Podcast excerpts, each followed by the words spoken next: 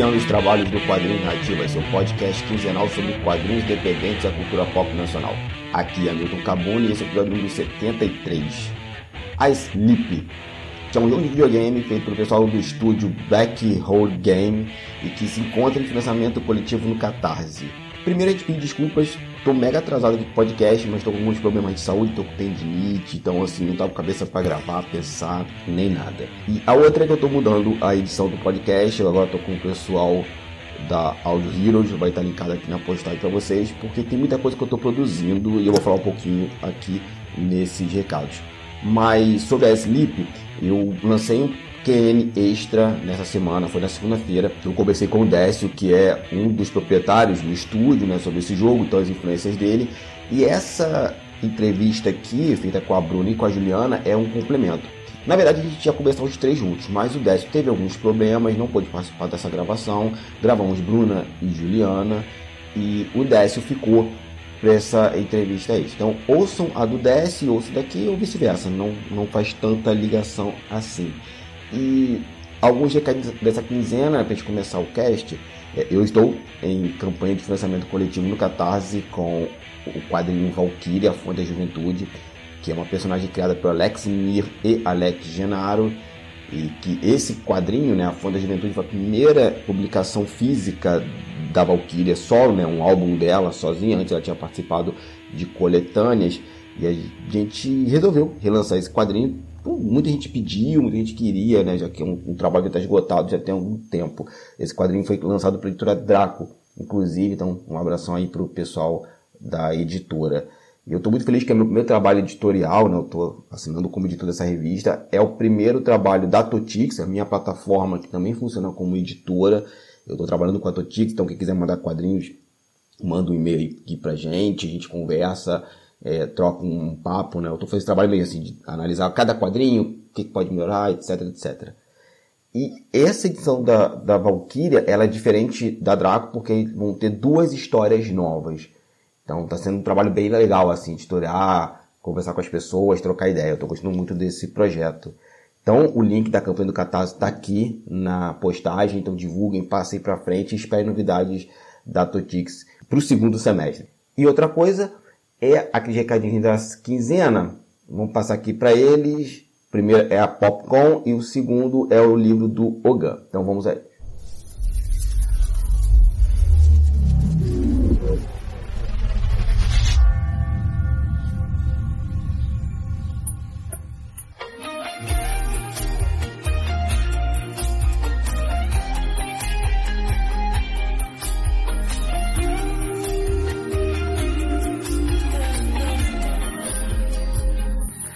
Pessoal, aqui é o Mário César, sou autor de Bendita Cúria, um dos organizadores da PocCon. É, a gente vai fazer uma edição virtual da PocCon chamada PocCon em Casa é, nos dias 26 e 27 de junho. Vai ter uma programação bem bacana de oficinas, é, bate-papos, entrevistas. Também vai ter uma biblioteca virtual, vai ter várias atrações lá para quem quiser conferir. E a gente está fazendo uma campanha no Benfeitoria para ajudar a financiar alguns custos aí de produção do evento. E quem quiser só conferir lá é benfeitoria.com barra PocCon 2021. É nada para adquirir o pôster oficial do evento, que esse ano foi feito pela Verônica Berta, que é uma autora finalista do Jabuti, também professora da Quanta Academia de Artes. É, tem bottom, tem caderninho de desenho, tem uma bandeira, tem vários produtos legais, é só conferir. E é isso. E aí, dia 26 e 27, não percam a PocCon em Casa 2021. Obrigadão!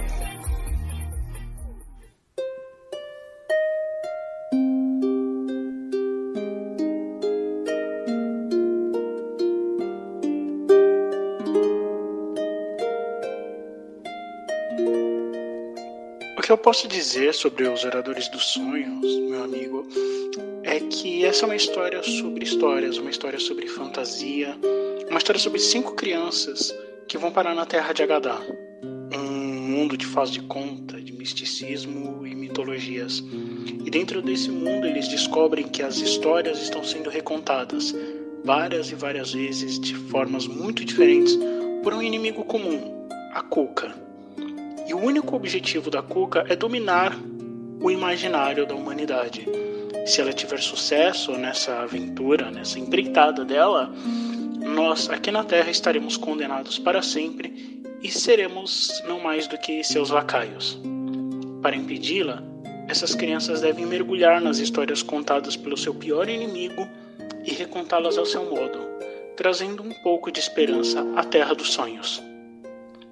Os Oradores dos Sonhos pode ser encontrado na sua loja favorita, Amazon, Submarino, Americanas ou no site do Grupo Editorial Quimera, grupoeditorialquimera.com. Muito obrigado pela oportunidade e pelo espaço.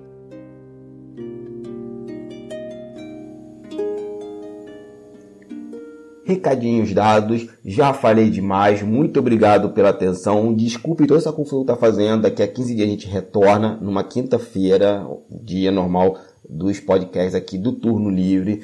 Ouça o Turno Livre, compartilhe nosso conteúdo que a gente faz muita coisa legal. Certo, gente? No mais, fiquem agora com o programa.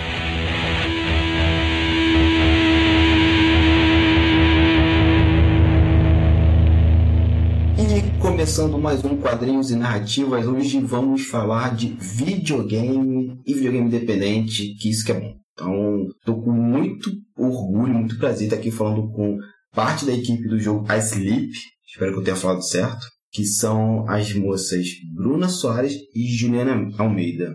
Bruna e Juliana, muito obrigado por estarem aqui no Quadrinhos Narrativas. A gente que agradece aí o convite. Com certeza, a gente é que agradece, é muito bom ter esse espaço e ficamos felizes. Show. Eu falei certo o nome? A Sleep? Falou. Que bom, não foi gente, como é que é esse nome, como pronuncia isso e tal. Mas, antes de falar do jogo em si, vamos falar com as moças, começando com a Bruna e Bruna Soares. Quem é você na fila do pão?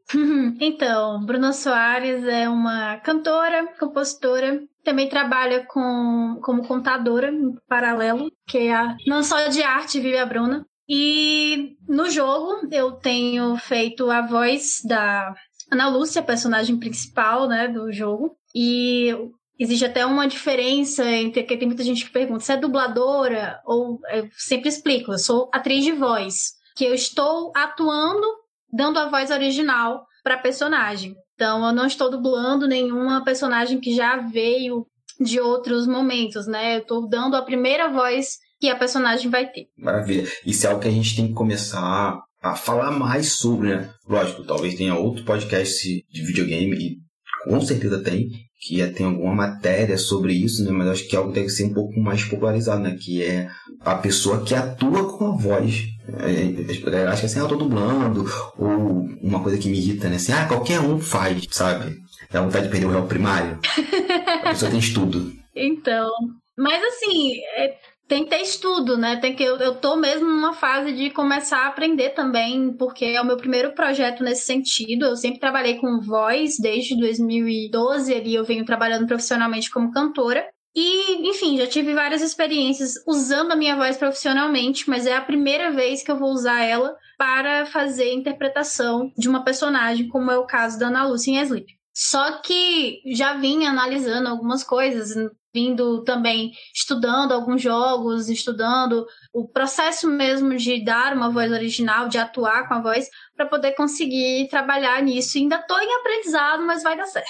Não, com certeza vai dar certo sim e vai ter outros projetos no futuro. E agora, Juliana Almeida, né, que foi a, pessoa que a gente começou a conversar pelo WhatsApp e que tem uma paciência comigo porque era para ter gravado na outra semana, eu fiquei mal e acabou não rolando e ainda me atrasei para gravar aqui. Então, primeiro, agradecer pela Juliana tá conversando comigo, pela paciência e, Juliana Almeida, quem é você na fila do pão? Ah, a gente agradece pelo convite também. É, quem é Juliana na fila do pão? Eu sou técnica em administração. É, recentemente eu ingressei em publicidade e propaganda.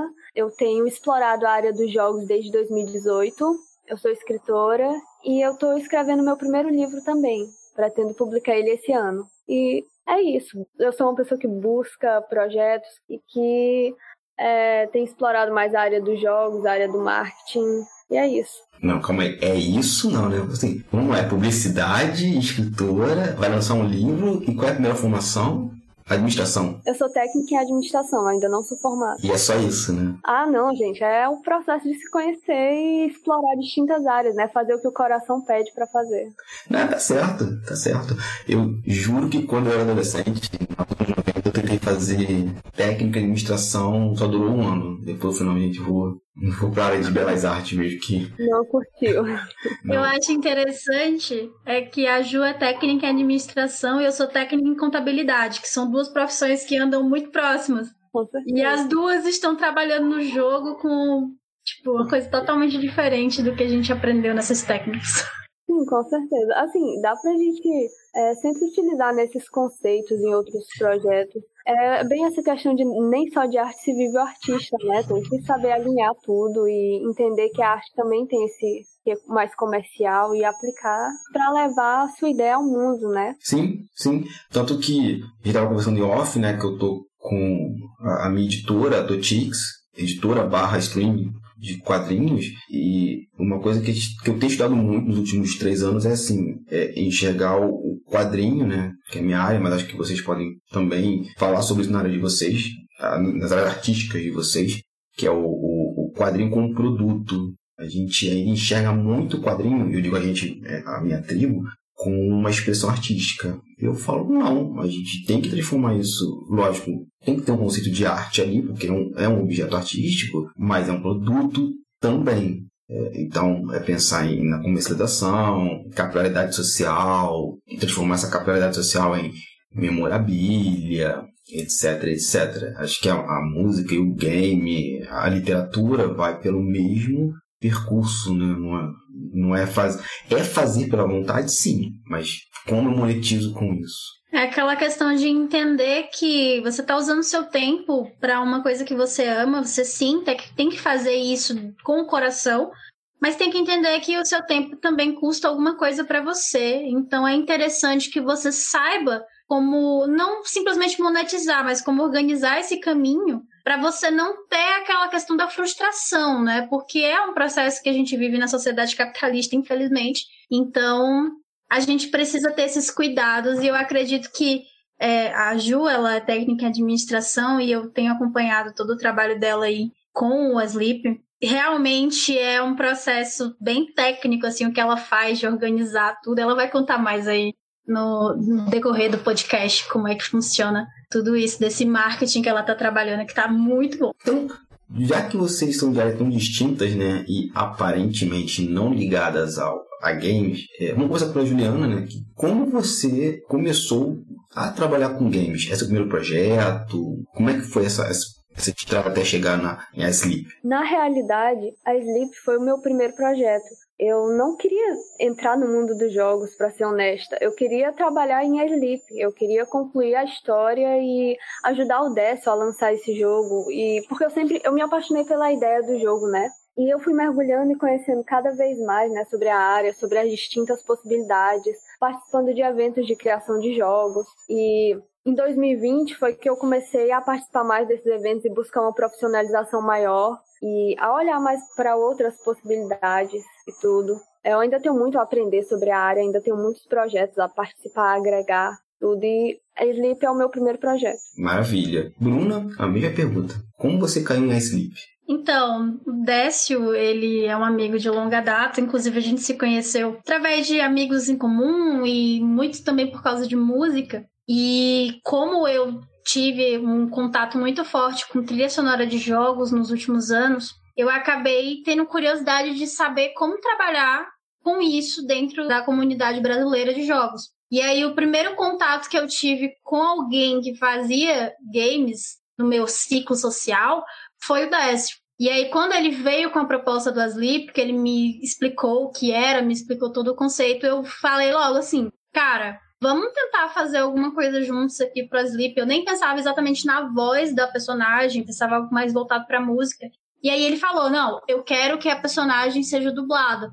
Seja, no caso, tem uma voz, né? E aí eu acabei me oferecendo. Literalmente assim, e aí? O que, que, que, você acha da gente tentar fazer esse projeto aí? E eu dar a voz pra personagem, caso você queira e tudo mais. E aí ele fez o convite, a gente lá em 2019 ainda começou esse processo dessa conversa, acabou por causa da pandemia, deu uma mainada aí no processo e voltou agora com a intenção de fazer realmente a coisa acontecer.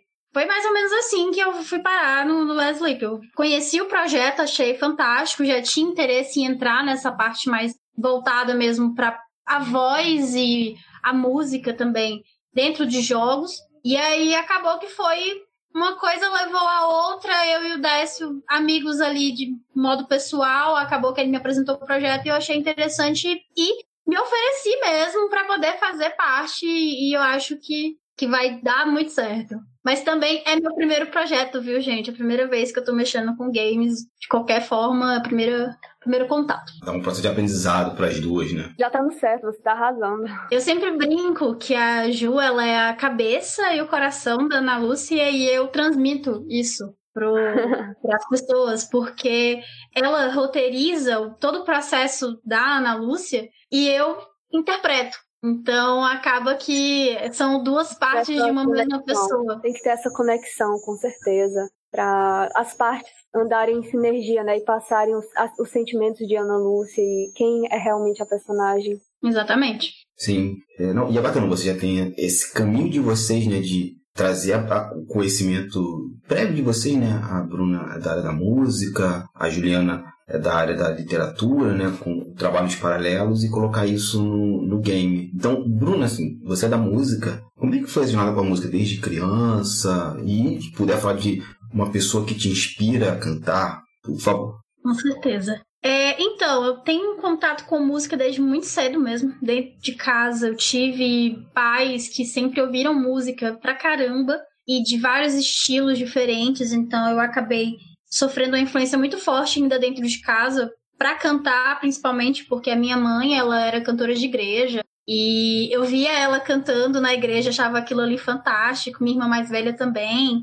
Então, elas duas foram meu, meus, minhas primeiras referências, assim, de cantoras, apesar delas não serem cantoras fora desse contexto religioso, elas eram fantásticas no que faziam lá dentro. Então, eu acabei também começando pela igreja, né? Comecei a cantar lá dentro. Mas as minhas influências pessoais, quais foram as influências de musicistas e tudo mais que me fizeram virar cantora, de decidir virar cantora fora desse eixo, mas só ligado à religião, foi a galera ali do metal sinfônico dos anos 2000, né? A Emily, a Sharon Denadel, a Tarja Turunen. Então, essas cantoras, né, até por eu ter uma certa facilidade em cantar o estilo que elas cantavam, né, do metal sinfônico, aquela coisa mais soprano, Logo na adolescência eu comecei a me interessar por isso e foi uma identificação que acabou me levando a querer estudar canto e aí eu comecei a cantar na igreja, entrei pro coral da escola, depois comecei a cantar em banda e logo depois eu comecei a estudar realmente canto, mais voltado para o erudito. Então, teve todo esse processo, mas eu acredito que as primeiras influências fora de casa que me fizeram ouvir alguma coisa e querer fazer o mesmo foi aquela leva de cantoras ali da legião ali do metal sinfônico anos 2000 que a gente conhece a porta de entrada costuma ser a Emily ali no Evanescence, enfim. Então foi essa galera assim quem me deu o primeiro start. Depois eu fui estudando mais outras cantoras, pegando referências mais nacionais. Hoje em dia eu estudo muita coisa latina, então eu tenho muita referência de cantoras mais aqui da América do Sul. E, enfim, acaba que deu uma misturada boa, né? Mas, mas a minha primeira referência foram essas, lá do metal sinfônico. Já em se tratando a referências relacionadas a jogos, né? Tipo, que foi o que me fez querer começar o processo de me envolver com a parte de voz para jogos e, e, até mesmo entrar no, no Asleep, foi muito porque eu gostava muito de ouvir as trilhas sonoras que o Darren Korb faz para Super Giant Games. E a Ashley Barrett, né, que é a vocalista que canta com ele, ela foi assim um, um chute em mim, assim, quando eu ouvi a voz dela, que eu joguei o Transistor para poder conhecer a história da trilha sonora do jogo, joguei Bastion por causa disso também.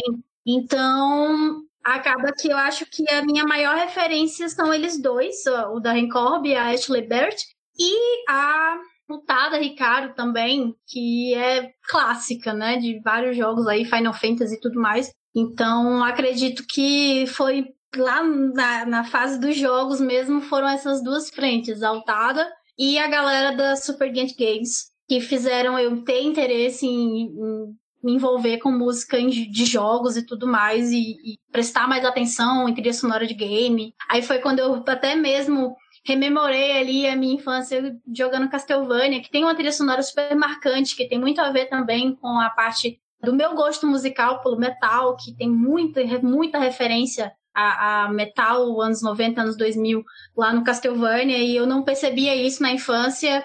Fui influenciada de maneira inconsciente e hoje em dia eu consigo entender que, que aquele jogo fez parte do meu processo de gosto musical, assim, literalmente. Então, qual... Acho que eu falei demais, não, mas é isso.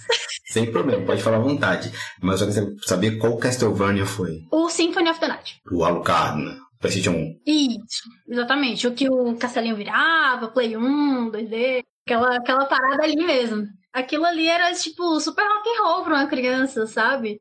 Tanto é que eu tenho sobrinhos que já são maiorzinhos e, e, tipo, quando meu sobrinho fez ali seus 7, 8 anos, eu já botei ele para jogar. Porque foi a fase que eu conheci o jogo e eu vai, conhece isso aqui que eu acho que tu vai gostar. E ele realmente gostou e hoje em dia ele passou por um processo parecido com o meu, de ouvir aquelas músicas e hoje em dia ter um gosto musical que relembra aquela, aquela parte da infância dele também. Castlevania é rito de passagem, olha só. Total, total. Eu digo que eu só sou fã de Xamã por causa de jogos. Tá certo.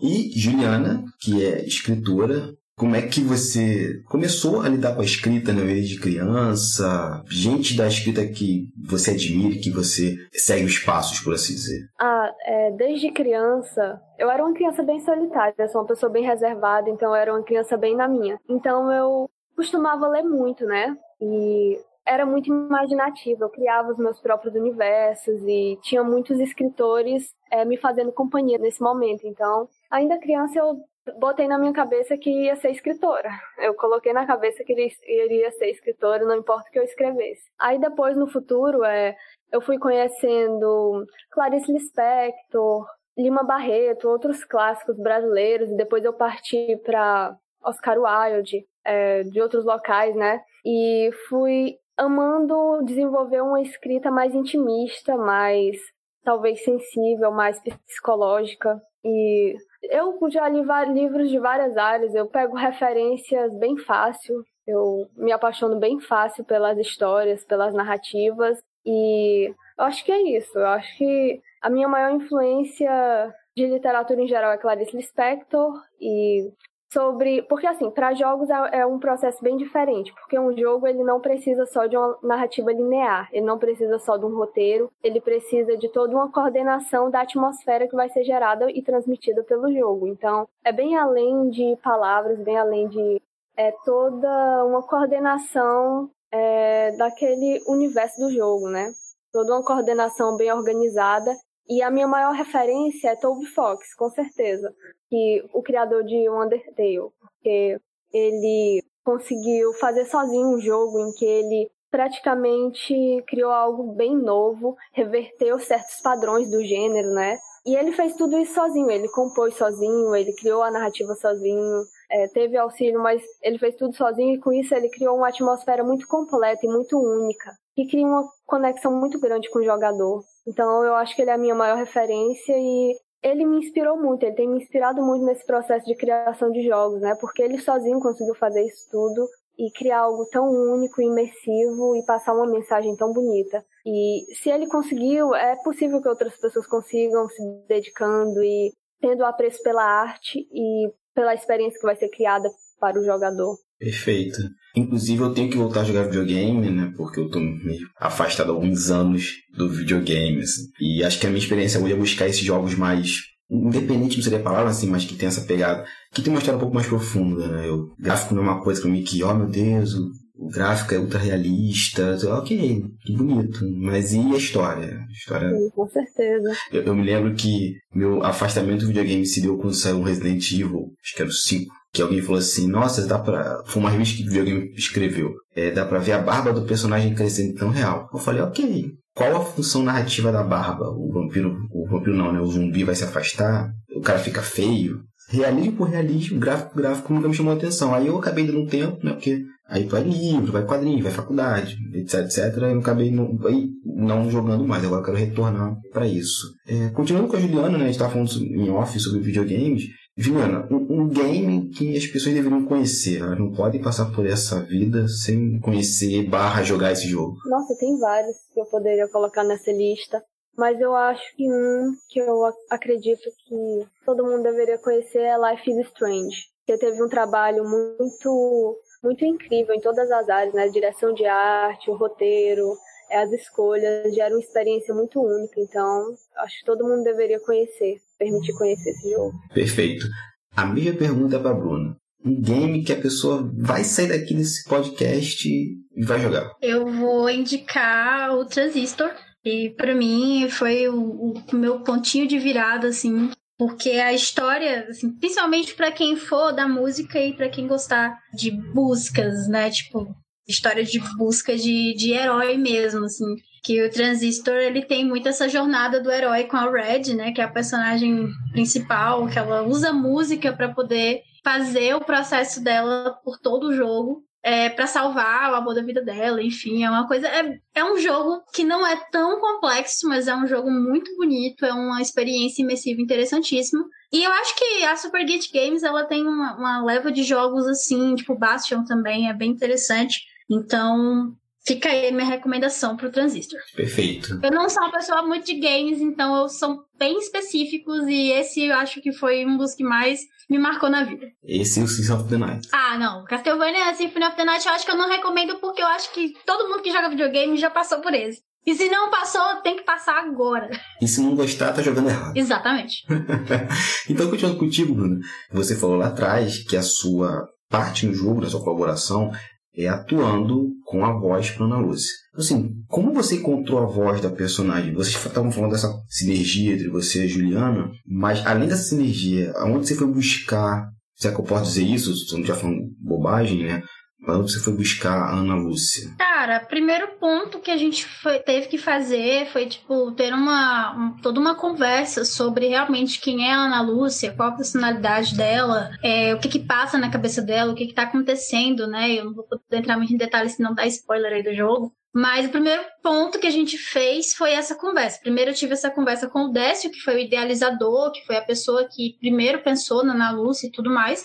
Depois a gente veio para a conversa com a Juliana, que é a pessoa que está construindo a personalidade da Ana Lúcia como um todo. E ela, enfim, passou vários textos que a gente pôde se estudar e tudo mais, não só eu, mas todo mundo do jogo, para poder se inteirar e fazer isso, não apenas na parte de voz. E aí, num geral, assim, os meninos é, sempre conversaram comigo muito para tomar como referência a galera, tipo, do Silent Hill, do, enfim, me mandaram vários, vários jogos para poder entender também a interpretação de algumas vozes. E, e o Dice eu acho que foi a pessoa principal para poder me passar o clima que ele queria que eu adotasse, né, na voz. E aí a gente foi procurando uma personalidade para Ana Lúcia na voz, que a gente até agora só conseguiu transmitir através do primeiro teaser, que vai vir em outras coisas, que realmente passe o clima que a Ana Lúcia não apenas é, mas como ela está no momento do jogo. Que a gente tem que pensar que o jogo ele está acontecendo num período de tempo específico da vida de uma pessoa que já passou por muitas coisas. Então, ela tem uma carga nessa voz que vai tentar transmitir essas coisas todas. E aí, quando eu fui pensar na voz dela, eu fui pegando tanto essas referências que eles me passaram, quanto das minhas conversas com a pessoa que idealizou e a pessoa que está fazendo todo o processo da personalidade da personagem, para poder tentar estudar como a minha voz natural, porque como é o meu primeiro trabalho, eu estou tentando o mínimo possível é, fazer uma interpretação que eu não vá conseguir manter. Então eu preciso deixar isso próximo da minha voz, mas de uma forma que transpareça todas as questões que a personagem vai trazer. Então eu tive que internalizar um pouco também isso em mim, trazer até mesmo referências pessoais minhas de processos que eu passei que se, se assemelham com a personagem para poder conseguir transpor na voz. Óbvio que isso é um estudo que está sendo feito ao longo do tempo, não é uma coisa que a gente já tem 100% fechado, porque, como eu já expliquei, é o nosso primeiro trabalho, é o meu primeiro trabalho como atriz de voz. A Ana Lúcia, ela tem uma questão desenvolvida, mas ao longo do desenvolvimento do jogo, que é algo que está acontecendo agora, vão acontecer vários processos em que a gente vai também usar isso para poder fazer com que a interpretação de voz dentro do jogo seja o mais fiel possível, porque ela precisa passar essa sensibilidade para o jogador se sentir imerso dentro do processo que a Ana Lúcia está vivendo no jogo, que é um, um jogo que não busca apenas a questão psicológica, mas principalmente o sentimento do terror, o sentimento do suspense, né? Então a gente precisa fazer isso. É um processo que eu digo que não tá sendo fácil, porque quem tá me ouvindo aí tá ouvindo que eu sou bem expansiva, tenho uma voz super aguda e tudo mais. Então, pra personagem, eu tô tendo que dar uma travada, uma contida, uma estudada num, num outro lado que eu possa apresentar da minha voz. Então, tá sendo um processo bem interessante, mas não é tão fácil assim. E, e teve, quando a gente foi gravar o teaser, a gente teve que fazer regravações para poder conseguir colocar no clima certo. Enfim, a primeiro momento a gente tem conseguido atingir essa intenção que a gente está tendo. Vamos ver aí ao longo do tempo, porque tem muita coisa ainda para acontecer. Maravilha. E, Juliana, é, a minha pergunta é um pouquinho diferente teve essa troca né, entre a equipe, pesquisa, conversa, né? Teve outros games que vocês se basearam. Mas onde você, Juliana, buscou a alma da Ana Lúcia, assim? É, essas experiências que a Bruna falou ajudaram nisso? Você teve um outro caminho além dos games? Como é que foi essa construção ou como está sendo a construção da alma da Ana Lúcia? O Décio, ele idealizou a Ana Lúcia para trazer também experiências de vida dele, né? A Ana Lúcia, ela nasceu com essa necessidade de criar uma personagem mais real, mais humanizada, porque eu acredito que todos nós, em algum momento, já acordamos sendo perseguidos pelos nossos piores pesadelos e já passamos por esse momento que a Ana Lúcia está passando no jogo. Então, é, a gente se baseia em muitas experiências não apenas nossas, mas também de amigos, é, referências de filmes, de livros. Por exemplo, eu sempre gosto de trazer a Sylvia Plath como referência, que é uma poetisa que fala sobre problemas psicológicos, fala sobre estar perdido. Então, há muitos lugares de onde tirar inspirações para construir Ana Lúcia. E saber também que ela não é apenas isso, né? Que ela, ela é uma personagem muito curiosa, que está explorando aquele mundo e que mesmo diante do caos ainda tem tempo para observar os vagalumes, observar os detalhes do mundo, porque o jogo ele é bem atmosférico, né? A gente está construindo ele de forma que os detalhes chamem bastante atenção, não só na arte, mas também na trilha sonora, todo o detalhe que a Bruna tá tendo para construir a voz da personagem, nas cutscenes, é, no sketchbook da Ana Lúcia, que a Ana Lúcia vai ter e vai andar com ele quase sempre, e tem os desenhos, a gente tem uma pessoa própria para fazer os desenhos no sketchbook de Ana Lúcia. Então, a Ana Lúcia, ela é todo, ela é uma junção de todos esses detalhes, mas com sentimentos é, muito reais dentro da construção dela muito humanos. Então a gente busca muito humanizar a personagem através dessa realidade. Ótimo. E continuando com você, Juliana, a última pergunta, tanto para você, Juliana, como para a Bruna, para a gente fechar esse bloco e falar sobre a Sleep. Mas, Juliana, quando acabar o cast, além de jogar os jogos que vocês indicaram, a pessoa quer escrever roteiro para videogame. Como ela faz isso? Qual conselho você dá para essa pessoa? Olha, assim que eu entrei em Sleep, eu tinha uma ideia um pouco linear né, na construção de roteiros para jogos. Eu comecei a ler sobre roteiro em geral, é roteiro de curta, roteiro de filme, e estudei bastante isso, mas depois de um tempo e depois de outros projetos, depois de apanhar muito com outros projetos, foi que eu entendi que um jogo ele precisa de muito mais. Para você ser um designer de narrativa para jogos, você precisa conhecer sobre muitas outras áreas, como game design também, para você entender como é que aquela experiência do jogo está sendo construída e envolve muitas outras áreas distintas, né? É porque é uma carreira muito multidisciplinar, experiências de outros jogos. Tem que entender até um pouco sobre programação também sobre como é que o programador vai fazer aquele processo e se o que você está propondo não é muito fora da curva, tem que entender também sobre todos os processos que vão, vão estar dentro do seu jogo e compreender acima de tudo que cada jogo ele necessita de uma forma de narrativa diferente. Tem jogos que eles não vão precisar de uma narrativa linear, por exemplo. Cada jogo ele cria a sua própria forma de contar a sua história, então tem que ter isso em mente e se permitir estudar e conhecer sobre várias áreas, sobre narrativa em geral, sobre storytelling, sobre a jornada do herói, sobre a jornada da heroína. Tem muita coisa para aprender que pode ser agregada aos jogos, né? Maravilha. E Bruna, pessoa está aqui, ela quer trabalhar com atuação, no caso, atuação de voz. Qual o conselho você dá para essa pessoa? Primeiro conselho vai ser parecer bem óbvio, mas cuide da saúde da sua voz, urgentemente. As pessoas têm muito esse, essa falta de cuidado, então é, é importantíssimo a gente entender como é que funciona o nosso processo vocal entender que a gente tem um instrumento dentro do próprio corpo e que ele não troca as cordas. Então, precisa ter essa questão dessa observação do cuidado, porque a partir do momento que você começa a estudar a sua voz, você começa a entender como modular ela para fazer as diversas interpretações que você vai precisar fazer ao longo do processo de atuação de voz. E em segundo ponto é a questão de aprender a atuar de fato, que é um processo que até eu estou passando por ele ainda, que é de aprender a conseguir adaptar a sua personalidade para uma nova personalidade a atuação de fato, como é o, o processo de atuação televisiva, teatral e tudo mais. A única diferença é que você não está aparecendo na frente de ninguém, você está ali interpretando pela voz. Então, esse processo do estudo de atuação, ele é extremamente importante para a gente conseguir fazer esse processo da atuação de voz da maneira correta. Então, é se desarmar de si mesmo e começar a estudar o processo de atuação num geral e depois focar na atuação de voz para poder conseguir fazer esse, esse estudo e fazer a voz correta para aquele personagem de acordo com a história que ele está vivendo. Então, acredito que são essas duas frentes, a questão do estudo da voz em si, de conhecer a própria voz e cuidar dela, é, da maneira correta, porque cada pessoa tem um tom de voz, cada pessoa tem um timbre, às vezes as pessoas são roucas naturalmente.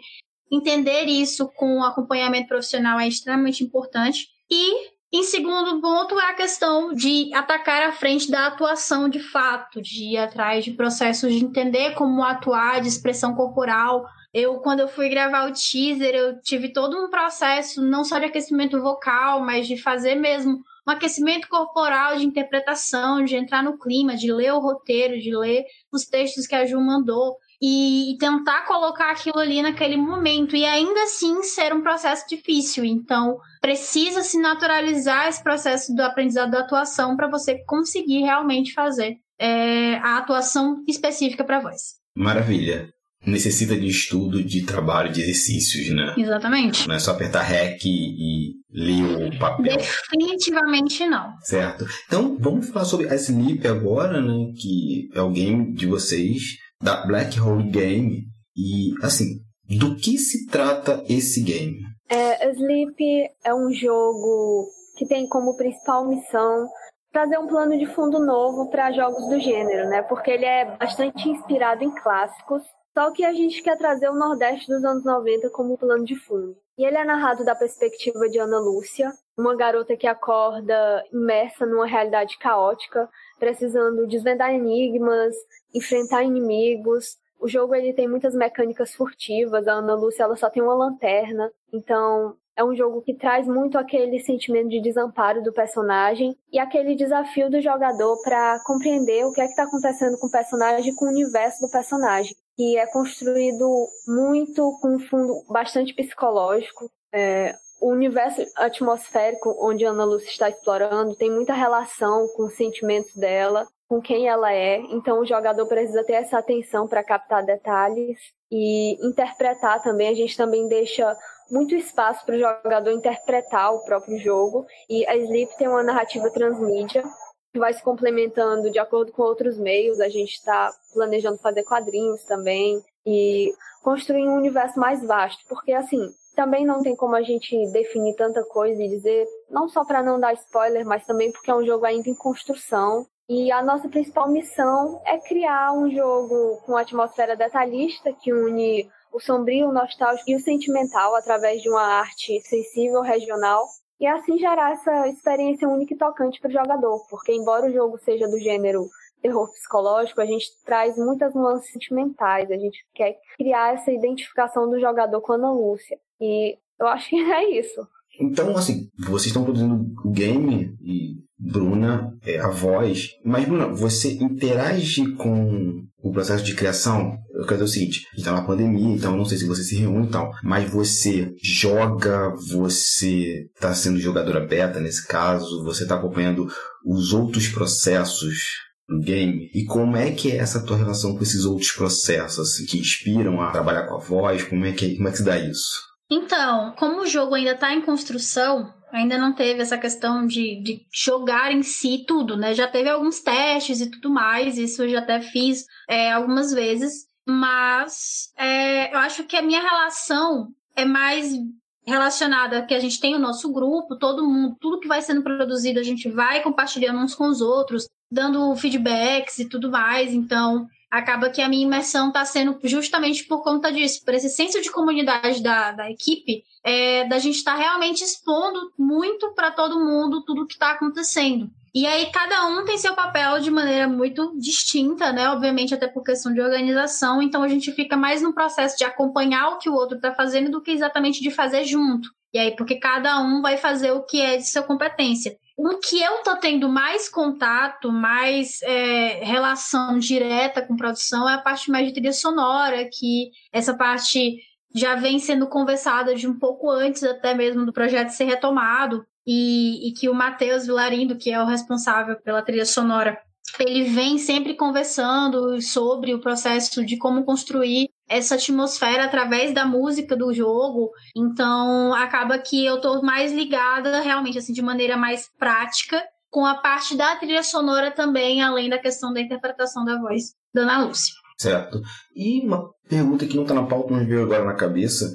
É, todos vocês são do Nordeste? Creio que sim, né, Ju? Assim, do, de todo mundo que eu conheço da equipe, todo mundo é do Nordeste. Sim, é, é todo mundo do Nordeste, todo mundo espalhado em vários locais.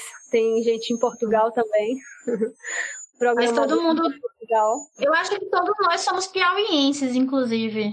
E, a tipo... maior parte é piauiense. É, a maior parte. E a Juliana falou que tem alguém aqui em Portugal. Aí... É o programador. Meu vizinho aqui, meu vizinho. Vou lá tomar um café com ele. Olha só. É. Então, assim, isso explica, né, a escolha do ambiente nordestino, que eu acho muito bacana. Inclusive, né, a gente tem, muito por causa da empresa com o nome de Biscoito Polvilho, o Nordeste sempre dá a impressão que é só árido e mais nada. Que não tem nada. E você vai ver, tem metrópoles, como qualquer cidade do planeta. Total. E vocês escolheram trabalhar com o Nordeste e isso é muito bacana mesmo, assim. Mas me vem a pergunta, por que os anos 90? Por que esse, período específico do tempo, assim? Porque, assim, é, a, a Sleep surgiu como a ideia de, de criar um jogo nostálgico, né? E a gente queria levar ao máximo essa experiência nostálgica, trazendo easter eggs da época e construindo cenários inspirados em cenários que Assim, eu não sou. Eu nasci em 99, então é, é uma pergunta mais pro Décio. o Décio é, é o trintão da, da equipe. Ele é dos anos ele, ele constrói, ele constrói os cenários muito inspirado nos cenários que ele passou pela infância dele. É, então tem muito disso de trazer suas próprias experiências e memórias para o jogo, né? É, essa é a principal intenção. E também levar ao ápice a experiência mais imersiva, mais nostálgica e mostra esse, esse lado do Nordeste também, assim como vocês falaram, que tem vários lados. Gente, as casinhas, a gente está assim, o Décio ele constrói inspirado os cenários muito na cidade natal dele, que é onde eu moro, e nas lembranças afetivas dele também, né? Eu acho que é com tudo que ele viu e viveu na infância, o que torna o jogo ainda mais profundo e sentimental nesse sentido, né? Que enriquece muito mais o plano de fundo do jogo vocês construíram quase que uma meta. Quase não, vocês construíram uma meta. Não metagame, né? Mas assim, além do conceito estético dos anos 90 com a pixel art, o jogo se passado nos anos 90 remete a isso, né? Quase que um ciclo, né? Um, um Ouroboros, né? A cobra que come a própria cauda e, e, assim vai sucessivamente. Bem interessante essa escolha de vocês, assim. Não só homenagear um conceito visual, mas homenagear também com a proposta temporal. Uhum, com certeza. É interessante que, assim, a, o jogo ele está sendo ambientado na cidade natal do Décio, né, que é Piripiri, e eu sou criada no Maranhão, apesar de ter nascido no Piauí, então eu fui ter contato com a cidade dele já depois da adolescência e tudo mais, e eu sempre brinco que Piripiri é minha cidade favorita no Piauí inteiro porque é realmente uma cidade que você tem uma imersão interessante com a cidade quando você visita. Eu, como visitante, eu não tinha parentes, eu não tinha, enfim, minha relação não era afetiva com a cidade quando eu cheguei lá, nas primeiras vezes que visitei, e se tornou por causa da cidade, das pessoas. Então acaba que o jogo, acredito que ele vai trazer muito isso das pessoas se conectarem também com os visuais que ele se inspirou na cidade dele. E até serve como um resgate de memória, né? Assim, a pessoa vê uma casinha que ou é, ou lembra uma casa, a casa que ela viveu, ou que algum parente viveu. Eu acho muito bacana, né? O, o videogame ajuda a construir memórias e memórias afetivas. Eu acho isso bem legal. Até que é uma prova de que videogame não é só um joguinho bobo, né? Tem muito mais a ser explorado do que julgar a nossa filosofia. Pegando o, gancho com a Bruna, vocês estão construindo esse jogo também com a música, né? Ela ser o fator narrativo, assim como o the Night, falando lá atrás. Mas, nesse caso, vocês vão ter uma playlist para ser ouvida depois, as pessoas vão poder ouvir isso, assim, ah, eu não consegui comprar o game, eu quero ver a trilha sonora, como é que isso funciona, Bruna? Então, primeiro momento, é, isso vai estar nos apoios, né? Primeiro momento, isso vai estar disponível para quem tiver apoiando, e alguma das recompensas que tem lá no, no Catarse é justamente a trilha sonora do jogo. E aí depois a gente pensa, obviamente, porque o jogo vai abrir, né, a, geral, fora do, da questão do, do Catarse, espero, né, que Catarse dê tudo certo aí. E aí, quando fizer essa abertura, que aí todos os apoiadores tiverem tido o primeiro momento ali, a gente pensa, assim, em fazer em que essa trilha sonora chegue de maneira mais aberta a todo mundo. Ah, perfeito. E a Juliana falou lá atrás sobre o game ser transmídia. E ela falou de uma coisa que eu gosto muito, que são quadrinhos. No caso, Juliana, você também é roteirista dos quadrinhos, esse quadrinho está em produção, que, se eu não me engano, eles também estão nas recompensas. É, os quadrinhos, é, isso daí é responsabilidade no momento do Kael. O Kael ficou responsável, que é outro roteirista, por elaborar outras tramas, é, para além do universo de Ana Lúcia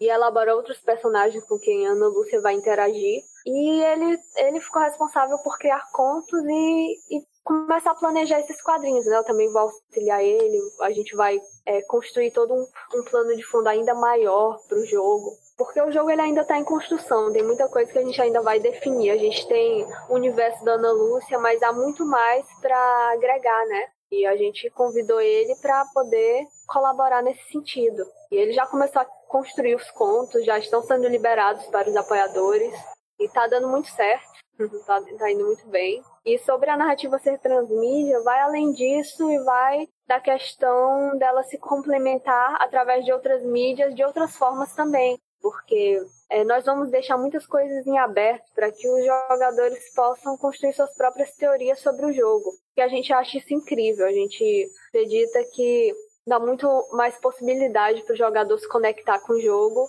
e exercer a própria vivência a partir dele. Então, a transmídia é com essa intenção. E acho que hoje muitas coisas estão indo para transmídia, né? Eu estudei muito isso no mestrado a mesma história se desdobrar para outras formas de narrativa, né? Eu sempre usei o exemplo na minha sala de aula do, da franquia é, Matrix, que o, o Matrix 2 começa, aí você tem que jogar um jogo, acho que é no Play 2, que mostra os acontecimentos do filme sobre outra ótica, que quando você termina o jogo ele te joga no é, Animatrix, que quando você termina vai pro Matrix 3 e tem os quadrinhos e tal. E é uma coisa que, que eu gosto muito que isso, né? Eu acho que pode permitir que outras pessoas que não estão ligadas ao game ajudem a contar aquela história ou a expandir aquela história para outras mídias. Eu acho que inclusive a música também faz esse trabalho, não, Bruno? Com certeza. Tem toda essa questão mesmo de fazer esse processo de conversar de várias formas. Mais gente tem feito isso, inclusive, não só. Assim, a música sempre teve lance não só da música, mas também dos clipes, a parte mais visual e tudo mais. Mas agora tá todo mundo meio que fazendo mais processos para que a experiência musical seja um negócio mais abrangente, né? Perfeito. Juliana falou alguma coisa? Sobre, é, complementando sobre narrativa transmídia, realmente eu acredito que isso vai se expandir. Um jogo ele dá a possibilidade de ser a mídia mais completa que a gente tem hoje em dia, né? Porque ele envolve tudo, envolve várias linguagens artísticas e cria uma experiência totalmente completa. Mas eu acredito que isso ainda vai se ampliar, né? A gente já tem vários jogos sendo construídos através de canais no YouTube, vários jogos sendo construídos e partindo é, de filmes, de livros e se complementando e migrando para outras plataformas. E é incrível, quando você tem uma boa história, a visibilidade e o fato dela ganhar teorias, ganhar outras, outros, como é que eu posso dizer? Interpretações? Outras, outras interpretações, outras faces, é, é uma consequência, né? A gente só precisa criar uma, uma história realmente tocante que dialogue com o jogador, dialogue com quem for conhecer a história e ver ela ganhar o mundo.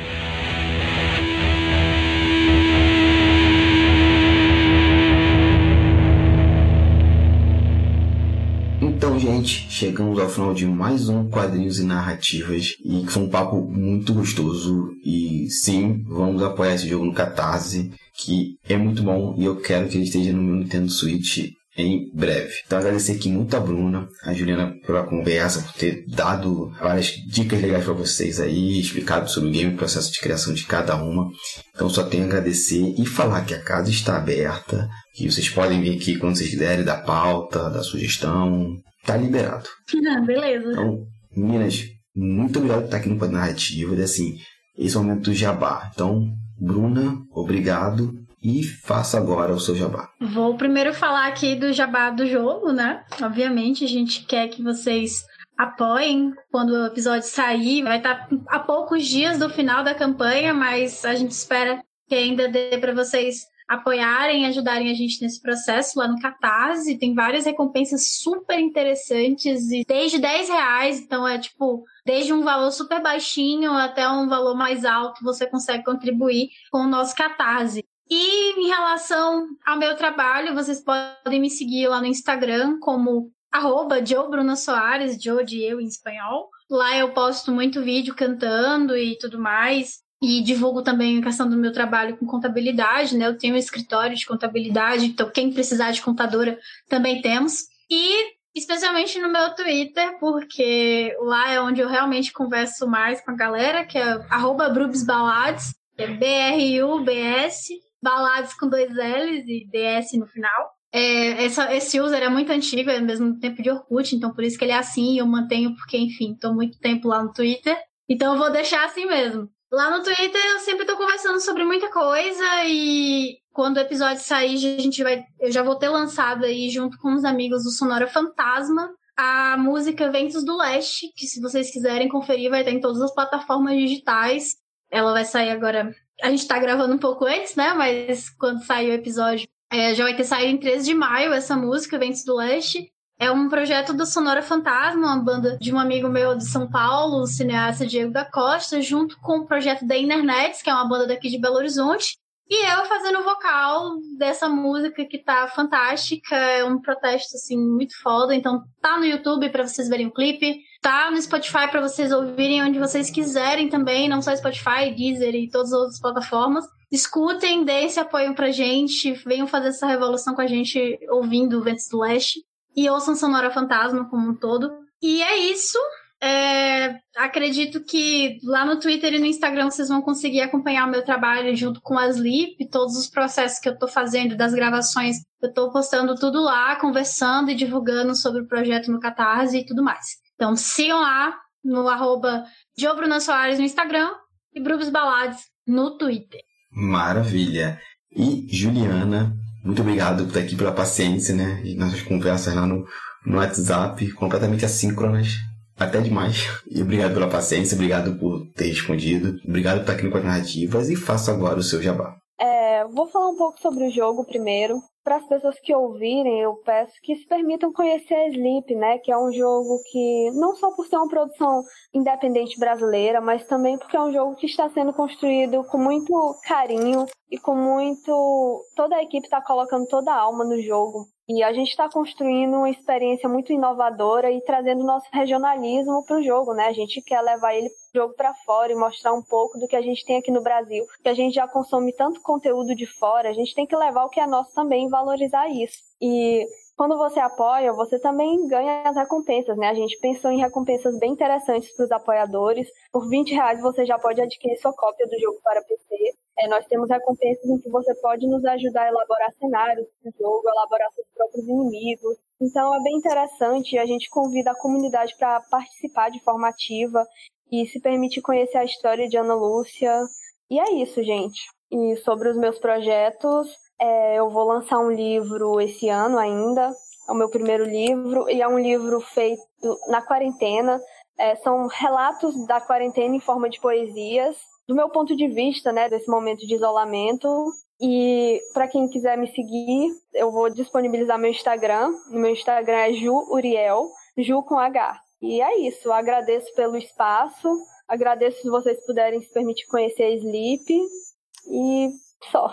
E, gente, nós falamos da, do jogo, mas tem equipe, né? Então vamos dar o nome do pessoal, né? E sua função dentro da construção do game. Pode ser? Pode ser. Eu, eu vou ler aqui o nome do pessoal e vou falar um pouco sobre a participação. É, o principal idealizador do projeto é o Décio, ele é o artista visual, ele também está construindo o game design do jogo, e ele é um amante de jogos retrô, acho que por isso que a gente busca se inspirar muito em jogos retrô. E ele também é o, um dos fundadores da Black Hole Games. E nós temos o Matheus Vilarindo, que é o compositor do jogo, e que é ele que está buscando dar essas nuances musicais para os sentimentos de Ana Lúcia. Tem o Felipe Rezende, que é o programador e coordenador. Ele é, está ajudando na programação, ajudando na arquitetura do universo do game. Tem a Ludmilla, que é ela, outra artista visual responsável por, por fazer as artes do sketchbook de Ana Lúcia.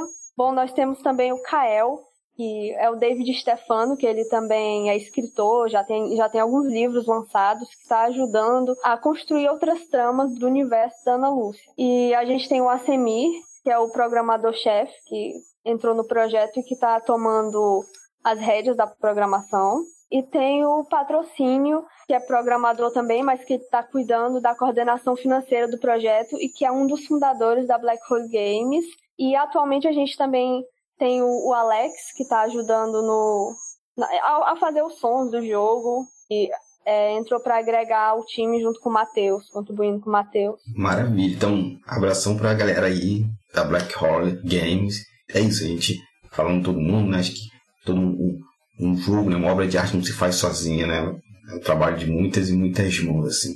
Então, gente, é isso. Sigam essas moças Siga Black Hole Game, tudo que elas falam vai estar linkado aqui no post para vocês verem.